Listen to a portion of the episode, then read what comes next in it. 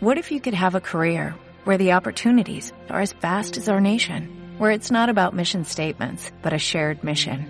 At U.S. Customs and Border Protection, we go beyond to protect more than borders, from ship to shore, air to ground, cities to local communities. CBP agents and officers are keeping people safe. Join U.S. Customs and Border Protection and go beyond for something far greater than yourself. Learn more at cbp.gov/careers. Aquí te lo contamos. Buenos días España. Buenos días. Bueno, y nosotros esta mañana nos vamos hasta Navarra, hasta Pamplona. Allí tenemos al otro lado de la línea telefónica a Fernando José Vaquero Oroquieta. Buenos días, Fernando, ¿qué tal? Hola amigos, muy bien por aquí. Bueno, pues me alegra muchísimo hablar contigo. Feliz Navidad, porque no habíamos hablado en estos, en estos días tan señalados que decía aquel. Y hacía ya un tiempito que, que no pasabas por aquí por la radio. Menos mal que has escrito un artículo fantástico en la tribuna del País Vasco y ha sido la excusa perfecta para llamarte y así de, de paso que nos ilustres pues de alguna que otra manipulación del separatismo. Muy bien, a vuestra disposición. bueno, pues has escrito un artículo que es Olenchero, residuo precristiano o intelectual orgánico. Esto ha sido en la tribuna del País Vasco.com, que es el diario de referencia que tenemos en esta casa. Y bueno, vamos a ver, eh, en principio, para que nos entiendan, hay que también tener en cuenta, vamos a hablar de un tema eh, vasco, vasco-navarro, navarro, eh, que lo tienen que entender en el resto de España a través de todas las emisoras de frecuencia modulada que emiten este programa. Vamos a empezar por el principio porque yo creo que lo va a entender todo el mundo rápida, rápidamente porque seguramente muchos de los que están escuchando van eh, a tener un ejemplo claro de lo que pasa tanto en Navarra como en el País Vasco. Eh, Fernando, ¿qué es el olenchero? Bueno, el olenchero en la actualidad y conforme a su desarrollo actual y la leyenda rosa que la acompaña, pues se simboliza y se representa en la figura de un, de un carbonero, una persona mayor, eh, con aspecto de bebedor, grueso, sucio, con, con, calzas de lana, con una bata de color negra, con una boina que va fumando. Eh, y entonces eh, es una especie de Santa Claus Ajá. vasco, Euskaldun. Lo que pasa es que realmente el, el olenchero, bueno, mm, por no saberse en realidad, no se sabe casi nada. Entonces, no se sabe ni siquiera el significado del término. O sea, porque en euskera eh, olenchero, pues no se sabe muy bien qué significa, se, se le atribuyen diversos significados. Eh, hay autores que lo remiten a año que viene, año mejor, es discutible. Eh, ni siquiera el término se utilizaba igual en todas las localidades donde se practicaba, donde se conocía a principios del siglo XX. Uh -huh. O sea, porque el olenchero realmente, de cuando arranca y se documenta de una manera fehaciente, es 1910, 1920, a partir de los estudios etnológicos, pues de las grandes personalidades de la investigación vasca, como era el padre José María de Barán de Arán, eh, Resurrección María de Azcue o Aita Donostia, el padre de Donostia, ¿no? Uh -huh. eh, todos ellos sacerdotes católicos y que investigan en aquellos años en los que pues tiene un revival a lomos del romanticismo, a, lo, a lomos de, de los mitos eh, germánicos, etcétera, pues se van redescubriendo eh, pues, pues, pues los elementos fol folclóricos que existían, se les intenta dar un contenido y una forma.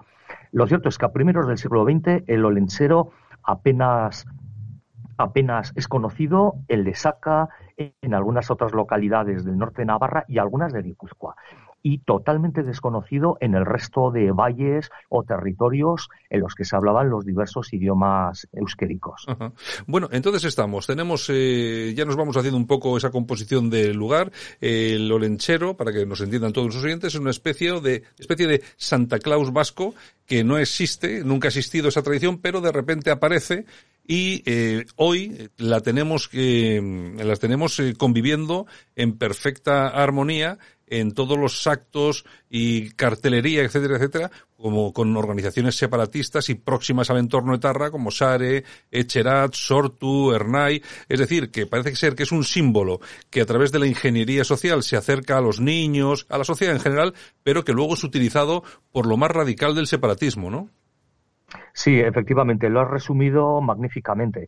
Eh, los diversos olencheros que existían a primeros del siglo XX pues el de, el de Lesaca sí que parecía que era efectivamente un carbonero, que llegaba en la noche buena, eh, bajaba al pueblo a vender carbón, y entonces poco a poco se le fue asociando, pues a los niños buenos les regala eh, castañas, a los malos les da un cogote, un trozo de, de, carbón, pero luego en las localidades más eh, próximas de Guipúzcoa, pues el, el, olenchero era un ser diabólico con ojos inyectados en sangre, que a los niños que se portaban mal les, les rebanaba el gaznate con una hoz.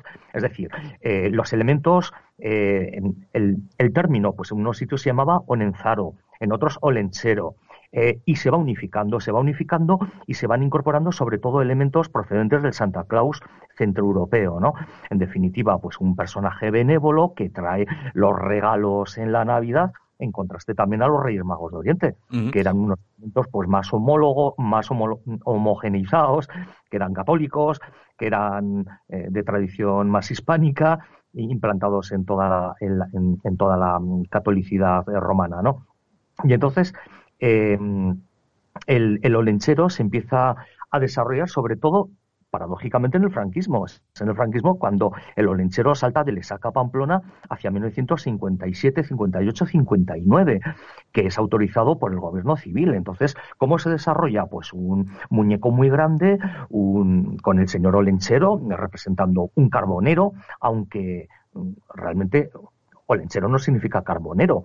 El carbonero sería eh, Akaich, Akaichun, según lo venda, lo fabrique, etcétera, porque el origen las palabras son totalmente distintas, ¿no?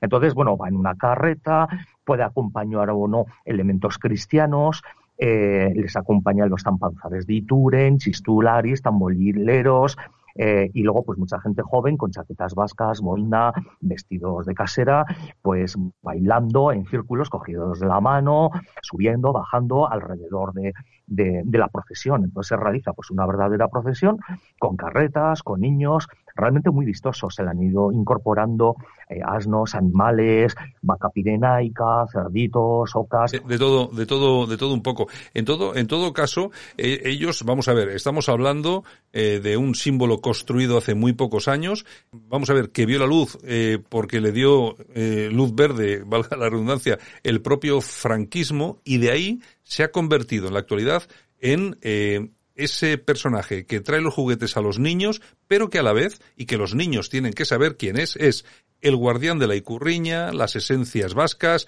Gudari emboscado, que alienta a lo mejor del pueblo vasco. Eh, claro, cuando es lo mejor del pueblo vasco ya sabemos quiénes son los mejores del pueblo vasco, ¿no? Es decir, que hay una utilización política 100% de este asunto. Sí, o sea, se, se, le ha ido incorporando elementos de indudable potencial político. lo lenchero es que se han realizado hasta interpretaciones de carácter marxista, ¿no? Se ha llegado a afirmar eh, pues que el olenchero sería un representante de, del obrero rural que se tiene que esconder en el bosque ante la presión de la industrialización de los señoritos. es decir, eh, se realizan todo tipo de interpolaciones, se van superponiendo interpretaciones según la época, etcétera. Eh, si tú, por ejemplo, entras pues en numerosas páginas web de ayuntamientos, de turismo, hasta gabinetes odontológicos, mm, para, para que lo lean los niños, se la espera a la sala. Pues te cuentan milongas del tipo de eh, el olenchero era muy bueno, vivía en el fondo del bosque, lo había engendrado a Mayur, la madre tierra, otro mito inventado recientemente, los que no creen nunca nuestros antepasados, etcétera, y entonces ayudó a un huerfanito y entonces le dieron vida eterna, o sea, unas, unas milongas impresionantes. Eh, de hecho, eh, pues si en Pamplona se, se implanta, porque nunca había existido una tradición de los lincheros, se implanta a partir de 1956-57, en, en, en, Estella pues era en 1971, en Sangüesa en 1971, en, en Bilbao en 1978.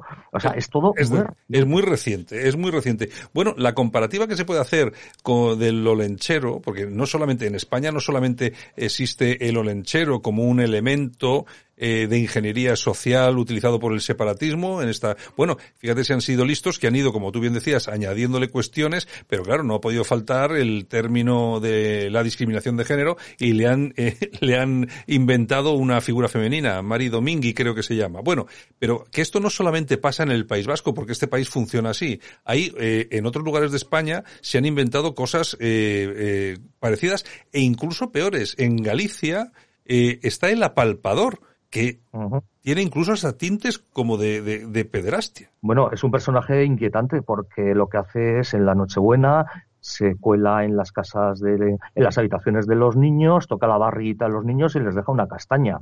Y esta costumbre, pues también practicada en muy pocos lugares, pues ha sido trasladada fuera de Galicia, a localidades de Asturias, incluso de Santander, con una denominación propia, pues buscando supuestas reminiscencias de origen celta. O sea, ¿cuál es el sentido de esto? Pues, pues supuestamente pues existiría una tradición precristiana y entonces el catolicismo romano español imperialista pues ha, intentado eliminarlo, pero han sobrevivido rescoldos y entonces ahora lo estamos resucitando. Y entonces, claro, el engendro es realmente complejo. Hablabas de Mari Domingui, y es muy significativo. O sea, Mari Domingui, la única referencia que existe a Mari Domingui en toda la investigación etnológica en vasca es una canción de, que, encontró el, investigador Resurrección María de Azcue, en el que le decían, eh, Mari, no, no vayas con esas enaguas tan sucias al pueblo, eh, no vayas del caserío eh, así de sucia, ponte un poco más presentable. Entonces de ahí le han puesto de ayudante de, del Santa Claus vasco, pero desde exclusivamente desde 1994 en San Sebastián. Entonces, claro, tampoco también ha habido feministas que se han enfadado muchísimo diciendo, ¿cómo? Que le está ayudando. No, no, tiene que ser una, una pareja igualitaria. Pero, igualitaria. dime, dime. En algunas localidades han eliminado la pipa del olenchero para no potenciar el hábito del, del consumo de tabaco. Es decir, eh, es un mito unificador es un mito que, que, genera realmente pues una confluencia pues de, fuerzas, folclores, música, sonidos, luces, antorchas. O sea, realmente mm, es interesante, es, es bonito, es, eh, es hasta conmovedor en algunos momentos, ¿no? Pero claro, depende del momento, pues se van incorporando elementos absolutamente, bueno, totalmente dependientes de las modas del momento. Entonces, eh, ¿qué pasa? Que en los, en estas procesiones, pues claro, en muchos barrios, pues le recibe la, pancarta de, preso a calera o con las fotos de los gudaris que están penando sus penas en las prisiones del País Vasco, etcétera. Entonces, eh, se le ha intentado proporcionar una especie, digamos, de, de línea de resistencialismo, ¿no? Entonces, los rescoldos del olenchero eran pues los últimos vestigios del paganismo, que además no querían pagar impuestos a los monarcas, que además eh, se, saltaban la muga siempre que podían y comerciaban libremente porque eran muy creativos comercialmente. Y, luego además enlazaron con, los católicos eh, vascos que pensaban que procedían todos de, de, Tubal, que desembarcó cerca de Sopelana después del diluvio universal. Y después enlazaron ¿no? con el nacionalismo vasco más radical, etcétera, etcétera. Ese es el tema.